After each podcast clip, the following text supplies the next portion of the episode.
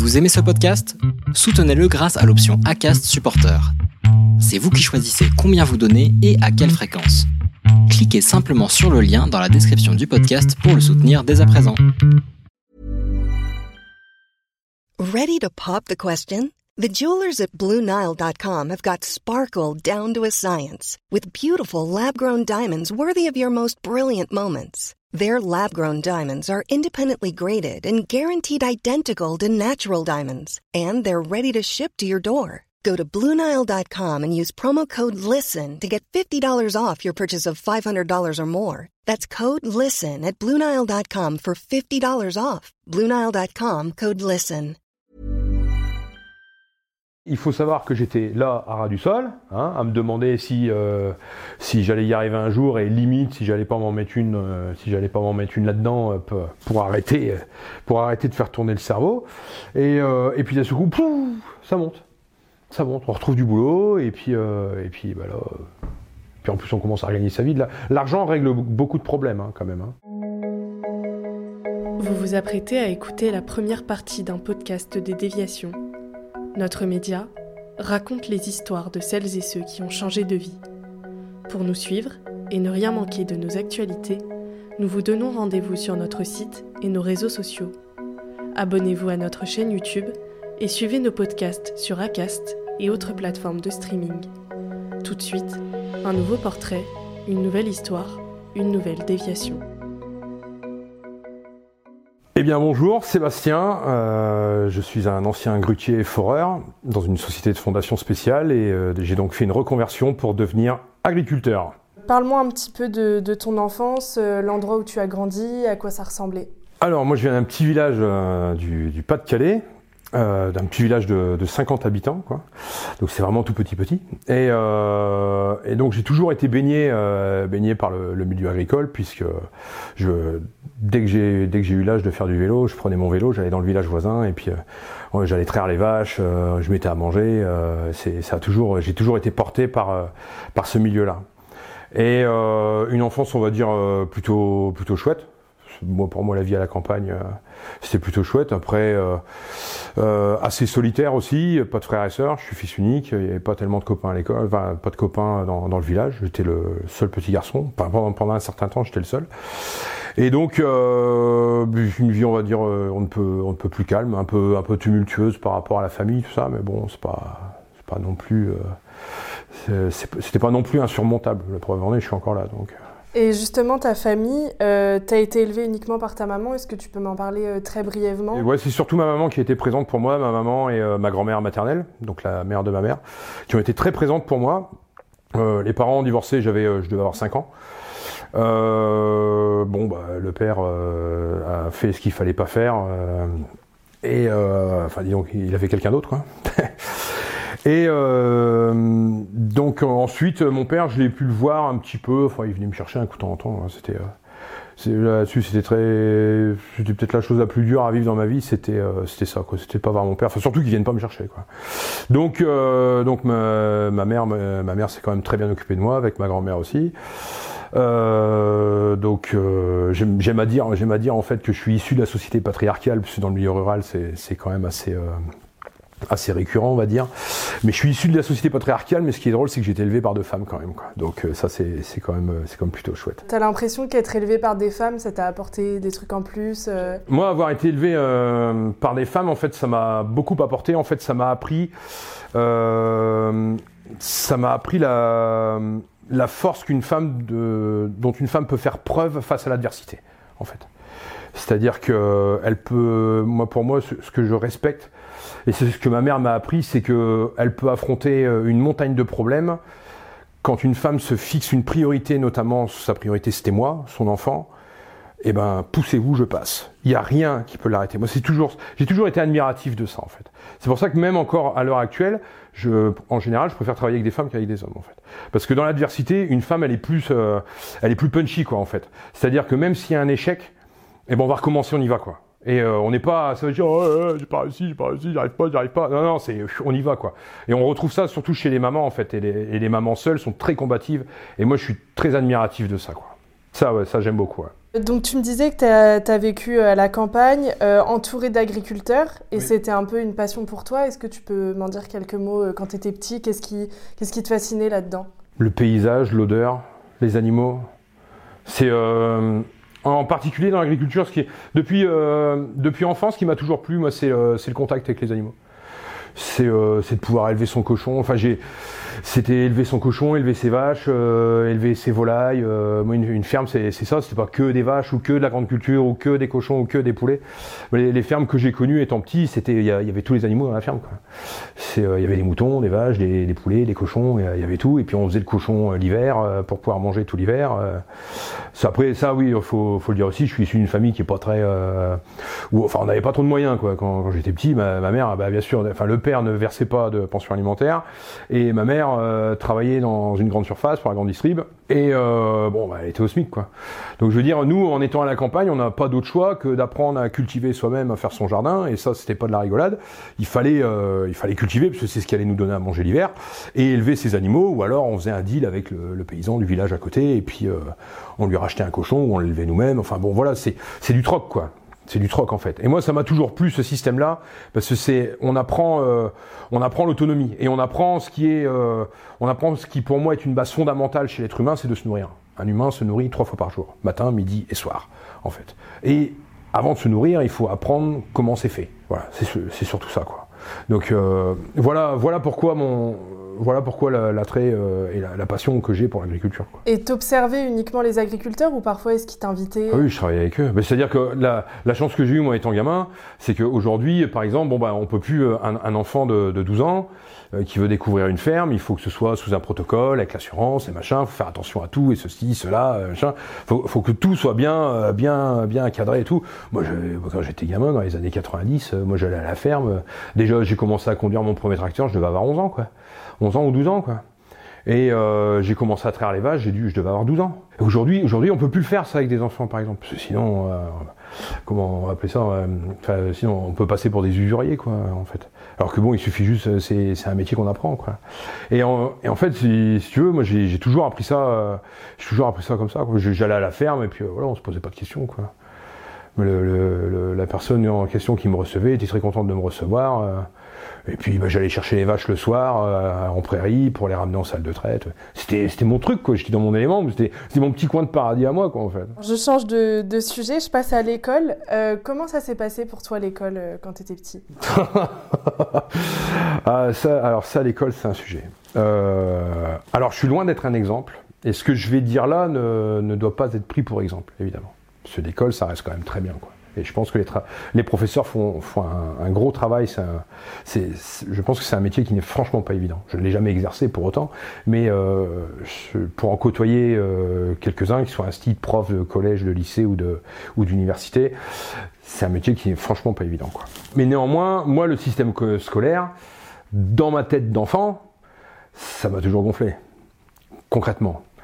Parce que moi, je suis un petit gars de village qui a grandi au village, qui a grandi en pleine nature, qui est dehors de janvier à décembre, peu importe la météo, il pouvait se mettre à pleuvoir, j'allais dehors, je pouvais prendre mon vélo, puis même s'il pleuvait, c'était pas un problème. C'était pas un problème. Et, euh, et d'un seul coup, je me retrouve enfermé. On m'enferme dans, dans une pièce, euh, et puis bah, tu dois apprendre ça, hein, puis, euh, et puis il faut apprendre ça, il faut apprendre ça, et puis attention, on va te mettre des notes et tout. Alors ce, ce système-là, j'ai jamais aimé ça. Quoi. J'ai jamais ça. En fait, l'enseignement général, j'ai jamais aimé ça. Quoi. À, défaut, parce que c'est quand même important de savoir lire, de savoir écrire, de savoir compter, euh, qui plus est là dans le métier que je veux faire aujourd'hui, étant donné que je suis en train de, de, de m'installer agriculteur, eh ben, on a intérêt de savoir compter. Quoi. Ça, je peux vous l'assurer. Quand on prépare un plan d'entreprise et qu'on présente ça devant un banquier, on a intérêt de- d'être pragmatique sur les chiffres qu'on présente. Quoi. Faut pas être euh, évasif. Quoi. Donc euh, ça, c'est extrêmement important.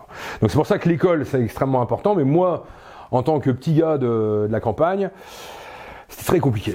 C'était très compliqué je, je comprenais pas pourquoi on enferme des gosses dans, une- dans une salle pour leur apprendre des trucs.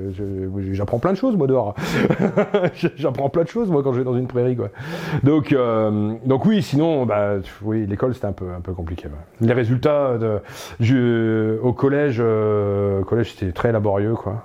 Ouais, c'était un calvaire. Et ta première année de, de lycée, c'est là où. Ah bah c'est là, là, c'est là ça a plongé. Alors bon, des erreurs on en fait tous. Je veux pas porter une accusation envers ma mère. Elle a, elle a fait ce qu'elle a pu. Si je peux pas expliquer de, de, de où je viens et euh, tout ce qui s'est passé dans ma vie étant gamin, mais euh, elle a fait beaucoup de choses et que je sois à ce niveau-là aujourd'hui, c'est inespéré.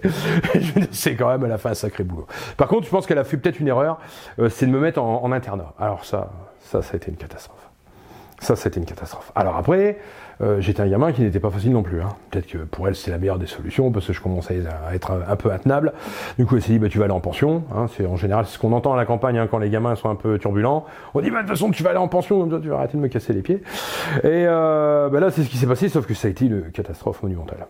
Là, je suis arrivé en seconde, euh, seconde générale, donc dans un lycée, dans un lycée agricole, toujours dans le Pas-de-Calais, près de Saint-Omer. Et, euh, et là, là, la seconde, c'était une catastrophe. Pareil, euh, études générales, euh, toute la journée en cours, euh, sortir de cours à 17h30, on avait une demi-heure dehors, à 18h on retournait en études, études jusqu'à 19h, 19h, 20h on allait manger, de 20h à 21h30 on était en études, oh, pff, 21h30, euh, 22h fallait se laver, 22h coucher. Oh la vache, on n'avait même pas été se promener nulle part dans les champs ni rien, j'ai- pouf. Pfiou, ça ça a été une catastrophe. C'était 5 jours, euh, cinq jours en prison pour moi quoi. À quel point que t'as été viré du coup? Ah bah à la fin de l'année, oui, ça. euh, J'ai pas eu besoin de, de dire que je voulais pas faire, je voulais pas partir en première. C'est le la directrice, euh, la directrice, euh, comment comment s'appelait-elle malheureusement, je ne sais plus son nom, mais c'est la directrice qui m'a mis dehors quoi. Et à juste titre, hein, quelque part, hein, avec les résultats que j'avais et puis euh, vu le bazar que je faisais aller là-dedans. euh, bon voilà, quoi, j'étais pas un modèle, donc euh, bon, euh, ça pouvait pas durer quoi. Et donc après, qu'est-ce que t'as fait? Ah ben ma mère elle a dit bah écoute c'est très simple mon grand, mon garçon si tu veux plus aller à l'école, et ben tu vas rentrer dans le monde du travail. Ah ouais là on- quand on est confronté à la réalité du monde, ça, ça pique un peu les yeux. Mais néanmoins j'étais quand même à ma place, je me sentais quand même à ma place. Quoi. Donc il, y a- il s'avère que dans, dans ce lycée agricole, il y avait juste en face un centre de formation, un CFA, voilà. Et donc j'ai fait un CAP agricole. Voilà, où euh, j'étais en alternance euh, trois semaines euh, dans une ferme et une semaine à l'école. Voilà. Donc, euh, donc bah, je suis rentré dans le vif du sujet, quoi. 16 ans, euh, allez, au boulot. Tu veux plus rien faire à l'école, et ben au boulot, mon garçon. Donc je gagnais, euh, donc je gagnais. J'ai eu ma, première paye, c'est 1700, euh, 1775 francs. Moi, gagner de l'argent, c'est même pas ça qui m'importait à l'époque. Moi, ce que je voyais, c'est que bah, tous les autres, ils allaient crapahuter à l'école, ils allaient se retrouver enfermés dans une salle de classe, et moi, j'étais en liberté dehors. J'étais euh, dehors, j'étais au milieu des vaches, euh, un coup de temps en temps, j'allais dans les champs, euh, enfin voilà, j'étais dans, dans, dans mon élément, quoi.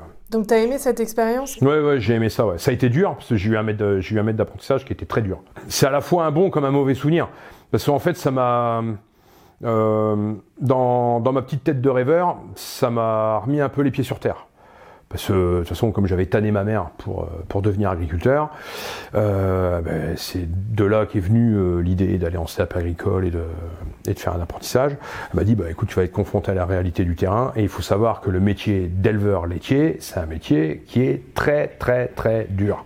Quand on dit à la télé que le, quand tout le monde dit à la télé que le métier d'éleveur c'est dur, alors autant on dit beaucoup d'âneries à la télé, là je peux vous assurer que c'est vrai. C'est euh, enfin bovin en bovin lait et bovin euh, viande, c'est des métiers qui sont très très durs. Enfin là c'est en train de s'améliorer en bovin lait parce que bon les gars ils ont des robots et tout. euh. Et après, euh, une fois que t'as fini euh, ce, ce CFA, finalement, t'as pas fait agriculteur tout de suite. Non non parce qu'en fait au bout de deux ans, donc euh, ça c'était à 16 ans, à 18 ans fini le, le CAP agricole et euh, je me suis dit je peux pas rester en agriculture déjà ça paye pas.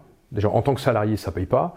J'avais 18 ans, j'avais pas un rond en poche. Ma mère bah, se démenait comme elle pouvait euh, avec le peu qu'elle gagnait. Euh, à l'époque, euh, sortir quelques millions de francs euh, pour reprendre une ferme, c'était pas concevable. quoi. Et puis, bien sûr, on sait bien, on m'a bien répété aussi dans mon entourage que bah, faut pas faire ce métier-là parce que c'est dur et ceci et cela. T'as vu comment t'as cravaché, machin, nanana, tu vas pas faire ça, tu vas pas faire ça, tu vas pas faire ça. Bon, voilà. Donc euh, j'ai dit bon bah c'est pas grave, on va faire autre chose, hein. l'aventure c'est l'aventure comme on dit. Et c'est là que j'ai commencé à avoir des belles pubs à la télévision pour devenir euh, militaire. Ce qui est encore le cas aujourd'hui, l'armée recrute euh, toute l'année, tous les ans, tous les ans, tous les ans, tous les ans, ils veulent du, ils veulent du monde. Et donc euh, je me suis dit bah il y a une expérience à vivre. Et donc à l'époque on pouvait, donc c'était en 2003, j'étais engagé de 2003 à 2006 donc à Charleville-Mézières, euh, dans les Ardennes. Et donc, euh, on pouvait s'engager soit un an, trois ans ou cinq ans. Et moi, j'ai décidé de m'engager euh, trois ans. Puis on cherchait le juste milieu. Et puis et, là, pareil, bon, été une belle expérience parce que on,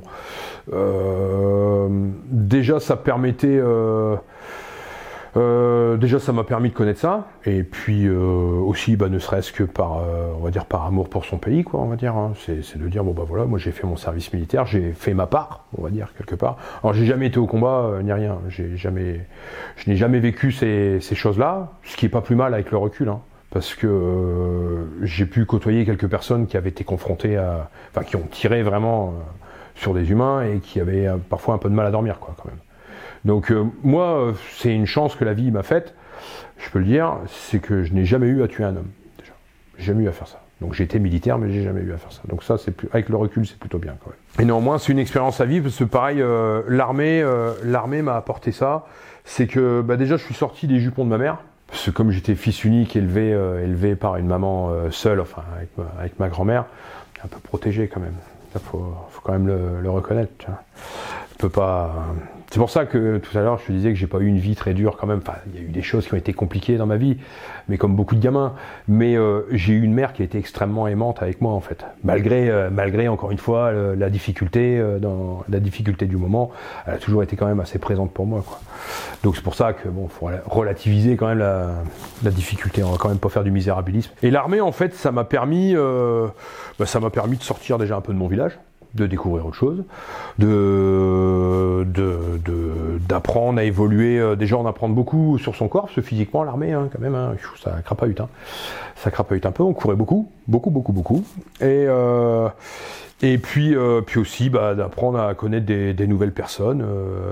C'était la première fois de ma vie que je voyais un Tahitien, par exemple tahitien, guadeloupéen, enfin tous, tous les Antillais et tout, j'en ai jamais vu, j'en ai jamais vu de ma vie quoi. Donc bah, aujourd'hui j'ai encore, j'ai encore un ami tahitien. Enfin ça fait 20 ans qu'on s'est pas vu, mais on, parle un petit peu par message un coup de temps en temps et euh, plus d'autres amis bien sûr, mais mais pareil ça permet de découvrir des gens d'autres régions, de issus de d'autres milieux, euh, de milieux urbains, de milieux ruraux aussi comme moi, mais d'une autre région. Enfin voilà quoi, c'est euh, on, on, apprend plein de choses quoi, et puis aussi on apprend ce que j'ai beaucoup appris, c'est on apprend la rigueur rigueur, c'est pareil quand on est couvé par sa maman, que c'est maman qui fait tout, qui fait le cartable, qui fait tout, qui fait les sacs, qui prépare les affaires et tout, bon bah c'est facile quoi.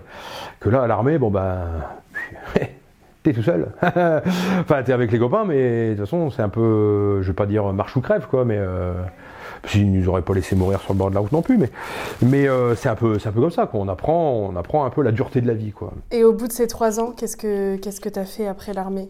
Ça a été une belle expérience à vivre. Et euh, au bout de trois ans, j'ai dit bon bah ciao, je renouvelle pas. Voilà, je ne me voyais pas faire carrière là-dedans. Et donc quand tu es revenu, euh, vers quel métier tu t'es dirigé euh, vu que tu as décidé de pas continuer avec l'armée? Alors, eh ben pareil. j'ai décidé de devenir chauffeur routier. J'ai un père qui est chauffeur routier, enfin que je voyais un coup de temps en temps, mais qui est chauffeur routier. Puis bon, bah, je me suis dit conduire un camion, ça doit être pas mal quand même.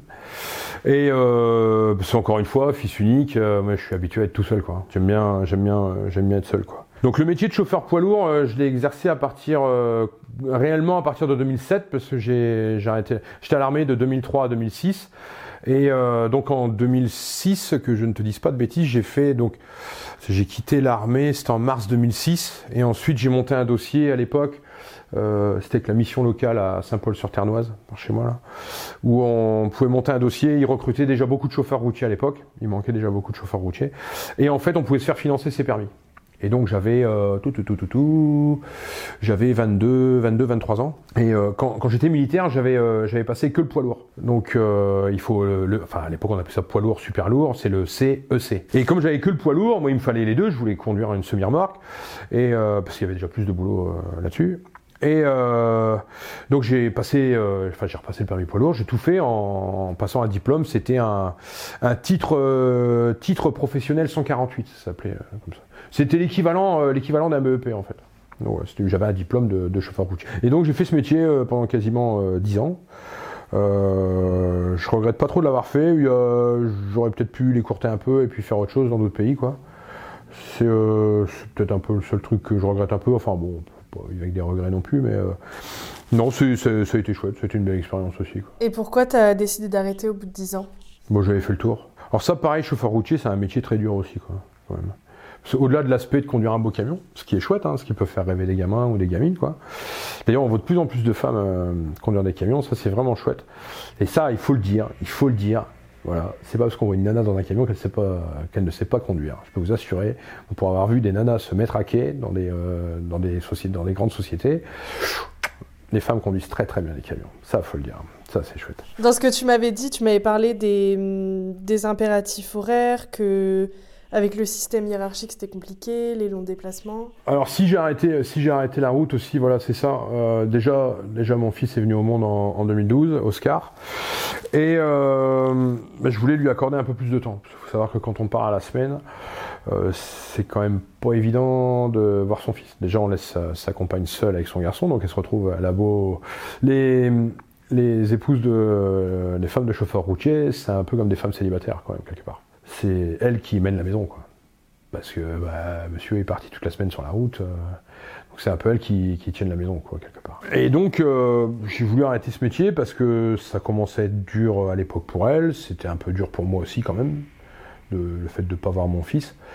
Et euh, donc j'ai arrêté de partir la semaine et puis je suis rentré dans une petite société familiale qui fait à la fois du transport, mais c'était du transport journalier, enfin c'était assez saisonnier, quoi, c'était du transport agricole, quoi, on va dire. Euh, donc je faisais la moisson, euh, la, campagne de moisson euh, avec un camion ben l'été, et puis je faisais la campagne betteravière l'hiver. Quoi. Donc je rentrais tous les jours à la maison. Quoi. Et, mais en réalité, quand on conduit un camion, bah, c'est encore pire de rentrer tous les jours que de partir la semaine. On, part on se lève à 4h du matin et puis on rentre à pas d'heure le soir. Enfin, dans le respect de la, réglementation sociale européenne, faut le dire aussi. Hein. Mais bon, quand même, quoi. Et rentrer, rentrer tous les jours quand on est chauffeur routier, c'est c'est bon. Euh, d'un point de vue euh, niveau de fatigue, c'est beaucoup plus fatigant que de partir la semaine. Et puis ensuite, il y a eu la séparation avec ma compagne.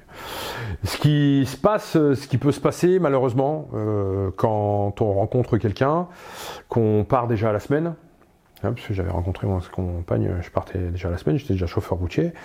Et puis quand tu passes un certain laps de temps en couple, alors que toi tu pars à la semaine et de ce coup tu rentres tous les jours à la maison. Faut savoir qu'il y a quelque chose qui se structure dans ton couple dans le fait que tu pars toute la semaine, donc tu es séparés tous les deux pendant 5 jours, et du coup, du jour au lendemain, tu vis à deux, 7 jours sur 7, alors pas 24 heures sur 24, puisque la journée tu bosses, mais là, il faut restructurer tout, il faut, réorganiser toute la maison, quoi, en fait. Et malheureusement, bon, bah, ça s'est pas bien passé. Et là, c'est à peu près à ce moment-là où tu es rentré dans une phase où, comme tu nous avais dit, chaque jour, il y avait un truc qui n'allait pas euh, dans ta vie Là, à partir de là, euh, j'ai commencé à me demander si j'avais fait le bon choix. Parce qu'il m'arrivait que des misères. Bah, déjà moralement ça allait pas. Euh, au niveau boulot, ça allait pas, j'avais arrêté le transport routier, puis j'y suis retourné, j'avais travaillé pour une société, j'y suis resté trois semaines, parce que, bah, parce que ça n'allait pas dans Enfin, moi, moi, je me sentais pas bien dans cette société-là, c'est une très, bonne société. Enfin, je tairai le nom, parce que je vais pas lui faire une mauvaise pub, c'est pas une mauvaise boîte. Mais, euh, mais moi, ça n'allait pas, enfin, j'étais arrivé au bout de ce métier. Bon, malheureusement, on s'est tombé sur cette boîte-là, mais, euh, mais je suis arrivé au bout de ce métier, j'en pouvais plus, J'en ai marre les rendez-vous, les heures, des fois arriver à 10h12 et machin. Si t'arrives à 10h14, je dehors, on rendez-vous demain. Bon bah, enfin, ce métier me gonflait quoi. Donc ça, plus la séparation, le, les problèmes que ça peut générer dans un ancien couple par rapport à la garde d'enfants. Euh, bon voilà, je, je vous épargne les détails. Euh, donc là, ça a été compliqué. Ça a été, euh, assez compliqué. Et puis après, je me suis dit bon, faut que je fasse une reconversion. Ça peut, ça peut pas durer. Faut que. Je trouve autre chose. Donc j'ai fait une reconversion en tant que grutier. J'ai toujours vu euh, quand, j'étais chauffeur routier que je faisais du plateau, j'allais livrer des chantiers ou charger sur des chantiers des éléments de grue à tour, tout ça et tout. Et, euh, donc il y avait des grutiers, je sais pas si vous voyez, une, grue mobile avec une flèche télescopique là. Et euh, je trouvais ça, je trouvais ça pas mal. Et puis je me suis dit bah tiens, je vais essayer ça. De toute façon, si les autres arrivent à le faire, moi je peux y arriver aussi. Quoi. Donc il n'y a rien qui, qui, peut nous arrêter. Donc j'étais j'étais au pôle emploi à ce moment-là. Et euh, mon premier, c'était rigolo, parce que mon premier rendez-vous avec mon conseiller Pôle emploi, qui était très sympa, qui était très compétent d'ailleurs. Ça, pareil, il faut le dire, on entend beaucoup de choses sur le Pôle emploi, mais il n'y a, pas que des mauvais à Pôle emploi, vraiment, faut le dire.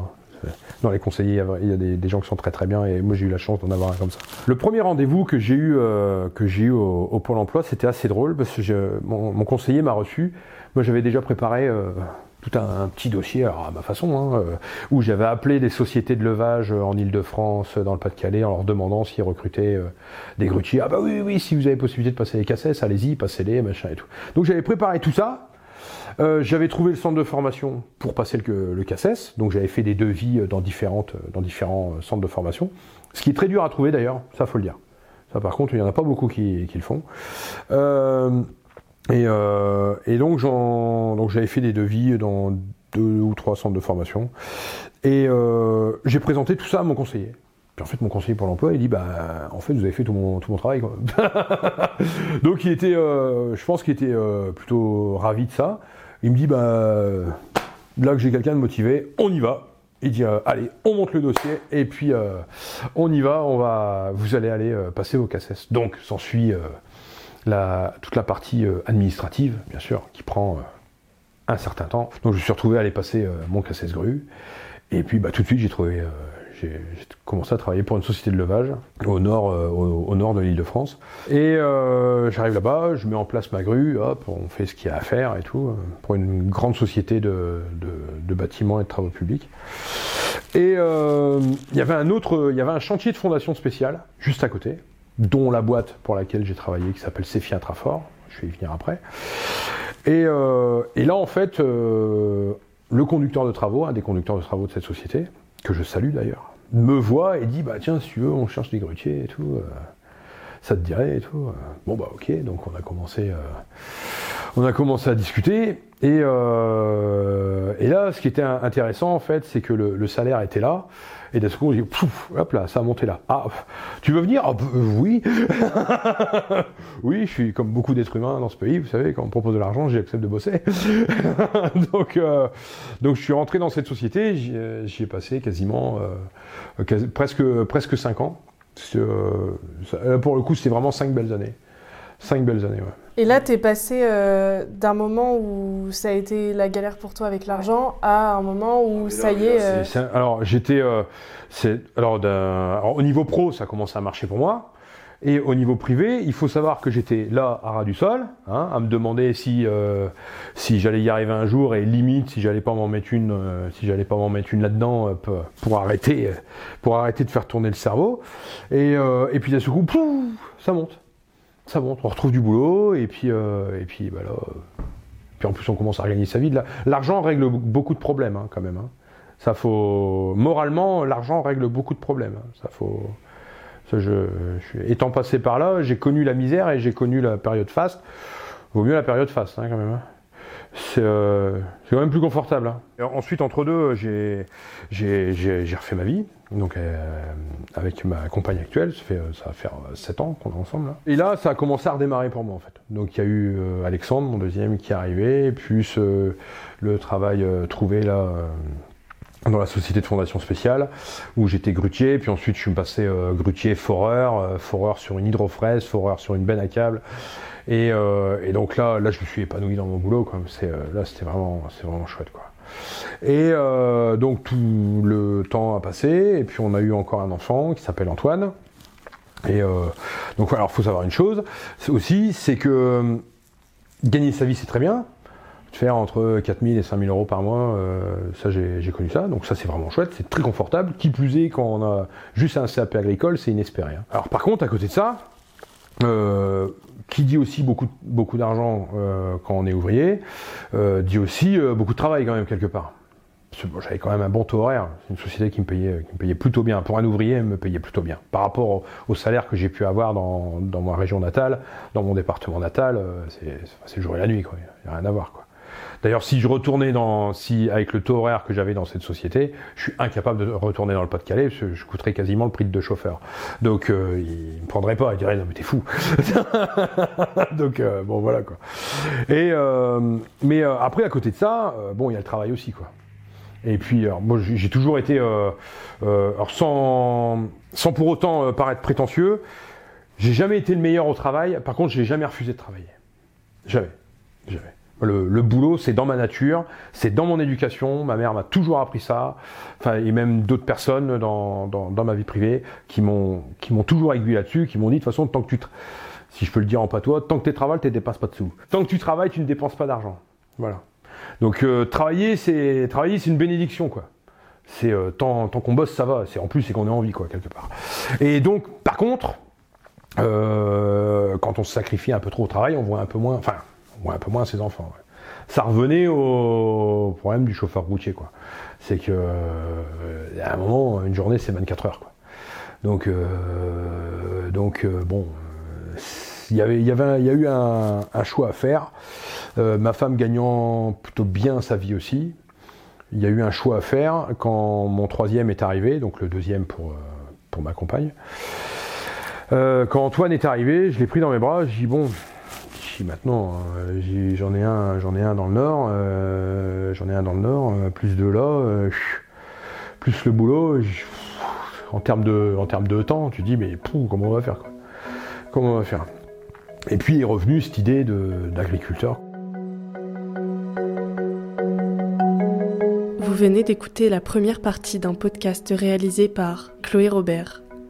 N'hésitez pas à commenter, nous écrire et partager si ce podcast vous a plu. Notre média, vous pouvez le retrouver sur lesdéviations.fr, Facebook, Instagram, LinkedIn, TikTok et YouTube. Nous n'avons qu'une vocation, raconter les histoires des personnes ayant changé de vie. Alors à très vite pour un nouvel épisode.